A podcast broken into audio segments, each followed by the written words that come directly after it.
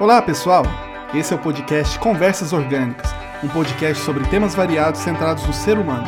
Nós estamos muito felizes de termos você aqui conosco. Seja muito bem-vindo a essa aventura. Vem com a gente!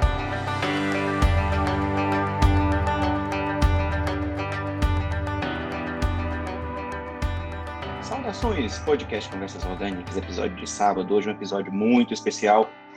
Hoje eu convidei uma pessoa muito especial para falar com a gente. Vocês já conhecem, é o meu companheiro de bancada, host deste podcast também, Clevon Moraes. Tudo bem, Clevon? Opa, tudo bem, Alcimar? Tudo bem, ouvintes? Tudo bem, espero que todos estejam bem. Muito bem. Clevon, você é o convidado hoje e eu quero perguntar para você sobre o que vamos falar. Ah, hoje eu vou contar uma breve história aí para o pessoal, é, ver se eles vão se identificar em alguns pontos aí, ou, ou trazer alguns aprendizados dessa historinha para ensinar o básico, o básico do básico de como você vai investir em uma empresa. Mas é bem básico mesmo, mas eu espero que, que dá um caminho legal aí para o pessoal aí aprender. Ou seja, então nós continuamos com a nossa série aí sobre investimentos. Se eu entendi bem, se eu tiver errado, você me corrige logo após eu, eu terminar minha fala. Nós vamos continuar a série sobre empreendimentos, que empreender, investir, é... ou melhor, não é empreendimento, é investimento. Investir, você pode investir em muitas coisas, inclusive no nosso último episódio, ficou muito claro que a gente pode, poderia investir em uma empresa, em um, em um terreno, em alguma coisa. Isso. E, é uma, e hoje você vai contar uma historinha sobre isso. Entendi bem? Isso. É, uma historinha. é... Então, o microfone é só seu agora. Oh, obrigado. É, há muito tempo, assim, por volta de alguns semestres atrás, porque não dá para falar anos, é, é, eu estava trabalhando em uma empresa e nessa empresa, de repente, eu tive a vontade de começar a vender balinhas. Uhum. Então, assim, eu comecei a colocar umas caixinhas de balinhas lá e falava pro pessoal, ó, para pegar esse, para ser mais assim, num contexto que todo mundo já já está acostumado, né? Que não sei se você já viu aquelas balinhas fine, né? Aquela que vem com os canudinhos e tal, que vende em shopping e tal. Aí eu comprava uma caixa daquela balinha lá e vendia cada pacotinho daquela balinha a um real. Correto. Então, assim, é, eu comecei a fazer um negócio, né? Comprava uma caixinha, pagava oito reais em cada caixinha. Uhum. E, e cada caixinha vinha com 16 doces, dos quais eu vendia cada doce a um real. Ou seja, Então, o seu custo meu era investimento- 8, o seu custo era Isso. 8 e você vendia, a sua receita era 16. Isso. Olha, Certo. Você fazia aí 100% de lucro bruto. 100% de lucro. do, do lucro Muito bruto, bem. né? Então, Sim. assim, e aí no primeiro mês eu fui lá e vendi oito caixas desse, dessa, dessa balinha. Eu vendi outras coisas, mas para simplificar, eu vendi, eu vendi oito caixas dessa balinha. Correto. Então, assim, chegou no final do mês, eu tinha lá oito caixas que dava por volta lá de, acho que 16 vezes 8, dá lá os 128 reais, certo? Então, dos quais desses 128 eu investi 64. Sim. Então, assim, aí fazendo uma projeção para o ano, eu falei assim, nossa, se eu for colocando os meus 64 todo mês, e desses 64 eu tiro 128, é, desculpa, desses 64 reais aí eu vou tirar 128 reais todo mês, é, ou seja, né, os meus 64 mais os 64 de lucro, é, eu vou ter no final do ano 768 reais de lucro. Olha só. Aí eu Isso falei, é um negócio, né? Você começou com 8, viu quanto era a margem, projetou pelo período de um ano e aí você, você estava fazendo um Foi. planejamento. Isso é um É. planejamento. E assim, aí eu peguei e falei assim, nossa, e eu tô investindo, então eu ia ficar com os meus 64 reais investidos e ia pegar Uhum. esse lucro aí de 768 reais. Uhum. Que era o meu excedente. todas, isso foi, seria em todas as semanas do ano. Isso, em todas as semanas do ano, todos os meses, cada mês eu vou tirar 64 reais. Uhum. Aí, então assim, isso aí para você ver numa empresa seria o padrão de uma empresa de maneira bem simples, né? Você é, tem lá uma empresa que ela começa a produzir alguma coisa, ela vende essa coisa e depois descontado os, os pagamentos, dívidas e tal, ela vai ter o lucro dela no final do ano, certo? Certo. Na verdade, na... não é no final do ano, ela tem o lucro todo dia, né? Todo, todo dia é, ela todo dia. venda, ela tá. Mas a, a, existem os fechamentos, né, os períodos de apuração Isso. que são, podem ser mensais, trimestrais, semestrais. Isso, ou, na, na bolsa ou, a gente ou, tem lá. Ou anuais, ou anuais. Isso. Sim. Na bolsa a gente tem lá os trimestrais, né? Que o pessoal libera lá todo, todo passa trimestre, tem que liberar lá os, os, os trimestres, né? De Sim, os, os, os balanços, né? né? Os resultados, isso. Sim. Aí, aí chegou no final do ano lá, eu tava com 700, é, eu tinha projetado 768 reais. Agora vem minha uhum. pergunta para você. É, e eu vou e te chamo para sócio. Eu falo assim, nossa, Alcimar, é, você não quer investir na minha empresa, não? eu vou ter no final do ano 768 reais de lucro. Então, por uhum. exemplo, é, você me dá aí 384 reais, que é metade disso, e aí você uhum. participa da minha empresa. Para você ia ser um bom negócio se eu pegasse você me desse metade do que eu vou ganhar lá na frente, metade do que eu vou ganhar lá na frente você me desse agora e não pegasse nenhum rendimento em cima disso daí, porque é o meu lucro, é o que eu vou ter isso daí no final do ano.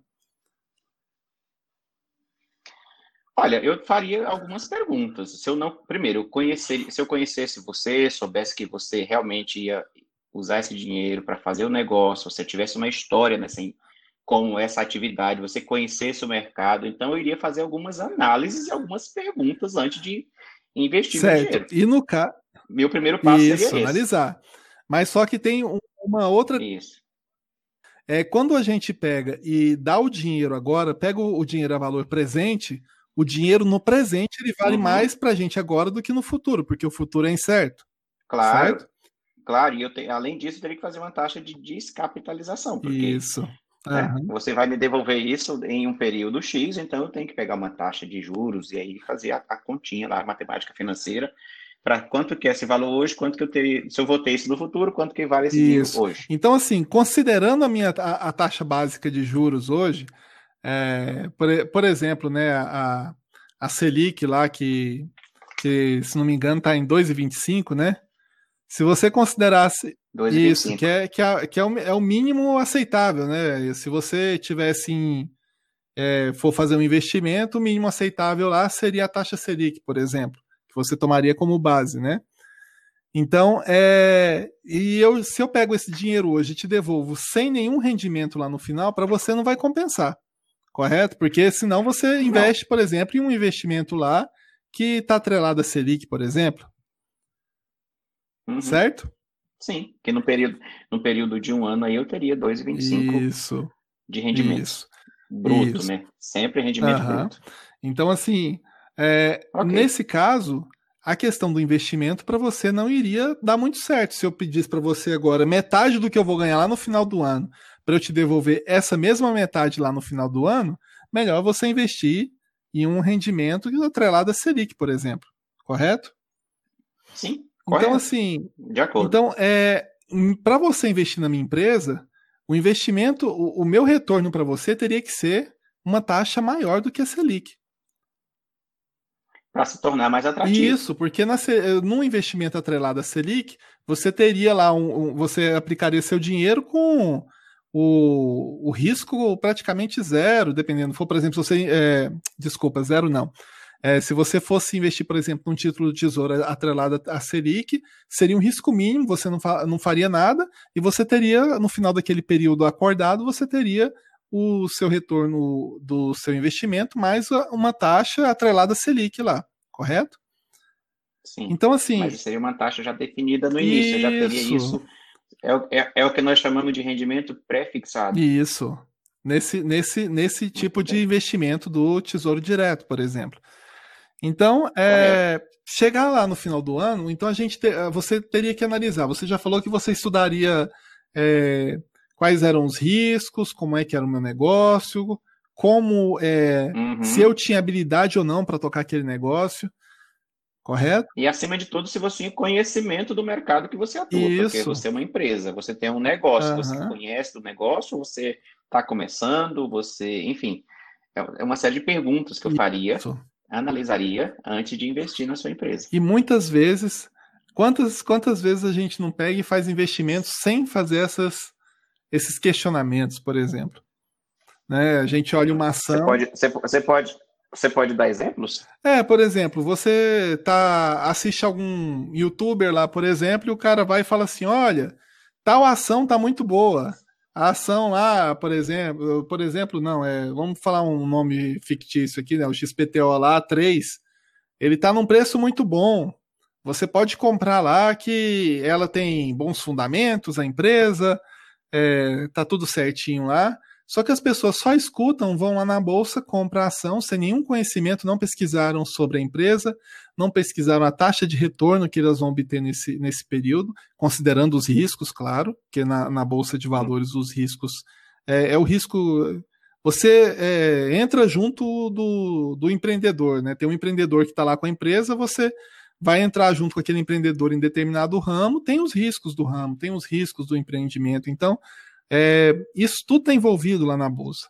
E as pessoas não pesquisam para poder aprender um pouco mais sobre a empresa, não pesquisa quem é o CEO, não pesquisa o que, que aquela empresa vem desenvolvendo, se ela está tendo uma boa gestão. Então, isso uhum. aí é uhum. muito importante na hora da, que, de analisar os investimentos. Ok, se eu, se eu entendi bem, continuando a nossa conversa, seria uhum. desmistificar essas coisas e você sempre Isso fala que é possível fazer, não é nada complexo, não é nada. Não. É algo que você precise realmente pensar, ficar com um pensamento uhum. limitado ou um pensamento limitante que é complicado. Isso. Você é, tem que conhecer. Que é... Você tem que conhecer o negócio porque você está comprando uma parte daquele negócio. Em palavras isso. bem simples e diretas, é isso? Isso, tanto que você estuda qual é o setor, por exemplo, é, vamos supor, isso, isso não é uma recomendação, já vou é, uhum. alertando aqui, tá? E, e todo investimento tem que respeitar o perfil de risco do investidor, tá? Mas eu só estou tomando como exemplo aqui para mostrar a situação. Vamos Correto. supor lá que você vai, vai quer investir numa Vale da vida. Uhum. Aí você pega e você vai analisar como é que está o mercado de commodities. É, a China vai continuar comprando o, o, o, o metal brasileiro, durante quanto tempo, o volume vai ser satisfatório para garantir o lucro, né? Porque o Brasil produz lá a matéria-prima que vai lá para a China e aí depois até volta para o Brasil aqui é, é com valor já, agregado. É, com valor agregado e tal. Mas assim, você não analisou quem é o CEO, qual é a política que, que a Vale, por exemplo, está tendo nos últimos anos. É, você viu lá que tinha, é, já teve essas questões da, das barragens, mas é, será que foi tomada alguma ação para evitar novos acidentes? Porque, por exemplo, ano passado é, ela, é, ela, é, considerada, se não me engano, uma das maiores pagadoras de dividendos do, da Bolsa. É, então, assim, aí ela, ela não pagou dividendo por causa do, do acidente lá de Brumadinho, por exemplo. Então, é, isso aí para você seria um risco a considerar? Você investiria nela agora? Então, tem todas essas questões que você é, se fosse entrar, se você fosse entrar de sócio com qualquer pessoa, você faria as perguntas, mas quando é na bolsa, o pessoal confia na, nas pessoas e investe no que as pessoas falam, né? Teve até essa, essa brincadeira da que está sendo muito falada agora, né? Da, do Itaú com, com as corretoras agora, né? Que colocou um humorista lá para falar é, a respeito de como seriam os investimentos em 2019 e agora tá, tá chamando todo mundo para voltar para o banco de novo, né? Aquela meio que na contramão, né? Então isso aí é, é uma coisa assim.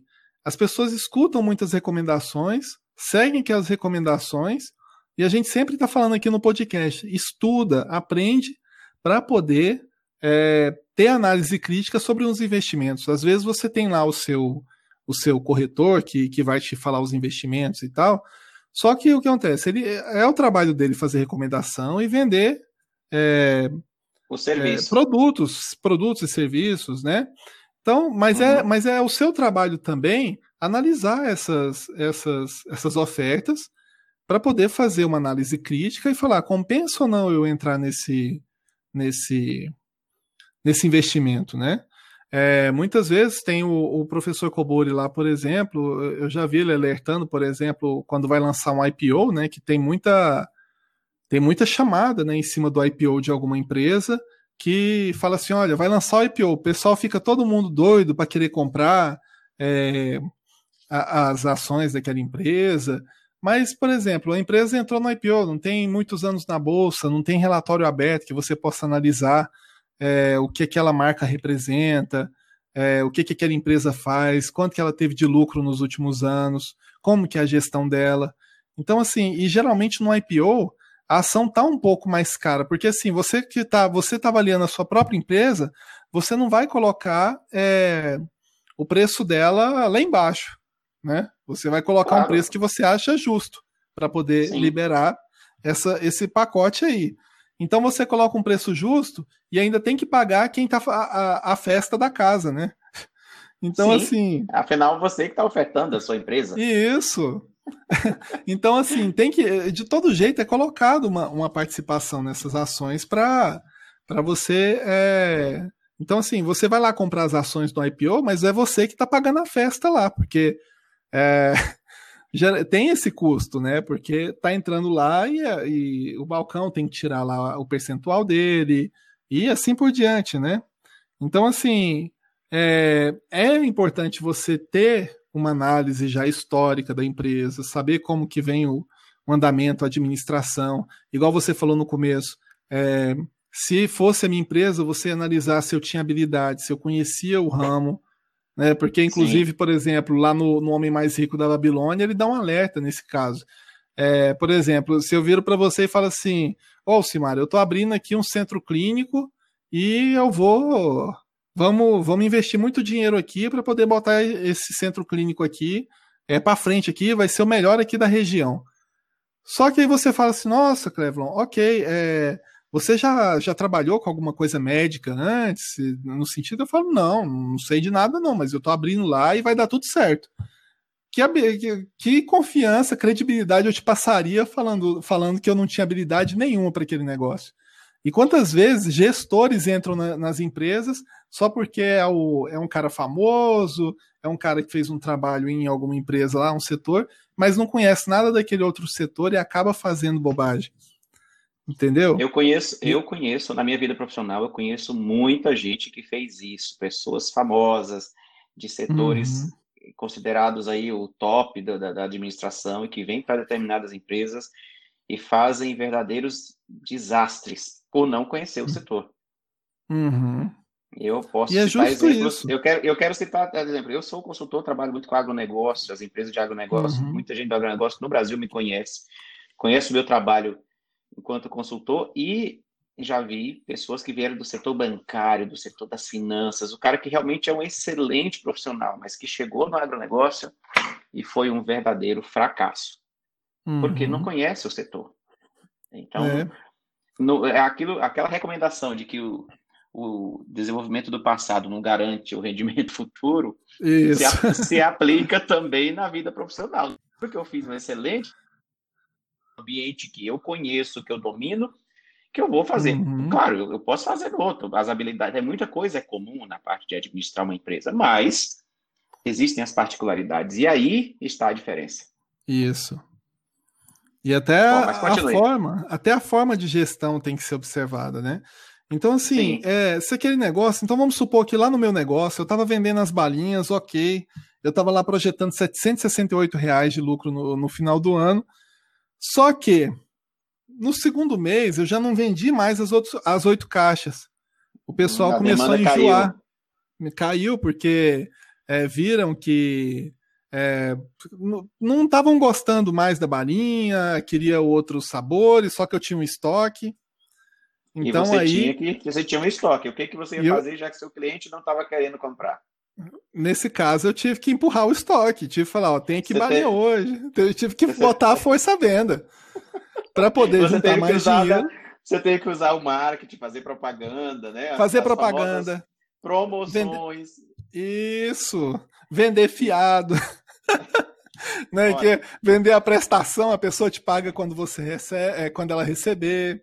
Uhum. Então, assim, isso aí começou a agregar o quê? Risco ao meu negócio. Aumentar Ou seja, e isso, agora, aqueles 768 reais que eu estava que eu tava projetando não é mais verdade. Não eu é acho que vai ter uma pequena queda nisso daí. Por quê? Uhum. Porque meu negócio né? Tava, tava indo de vento em polpa tal, só que o pessoal deu uma pequena queda no consumo.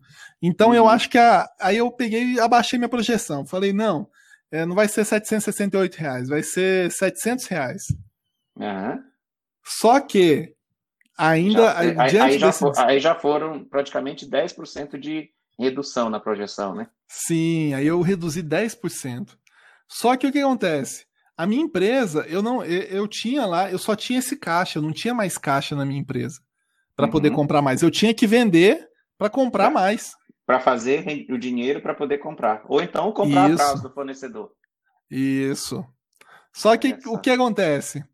Meu negócio era tão bom, mas tão bom, assim, ajudava tanto as pessoas a ficarem felizes, né, depois de comer aquele doce, que a empresa falou assim: eu vou colocar uma bancada ali com doces com desconto. Uhum.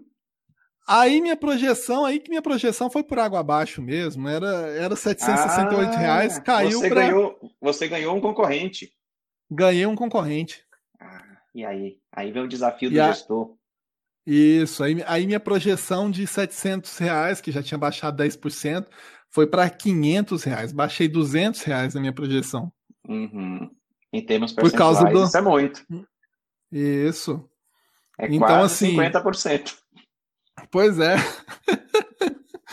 então, assim, muitas vezes tem esses riscos na hora de você investir numa empresa. Aparece, por exemplo, o negócio é tão bom e não tem muita, muita barreira de entrada naquele negócio que outras pessoas fazem igual. Você está ganhando dinheiro também, ué, eu também quero ganhar.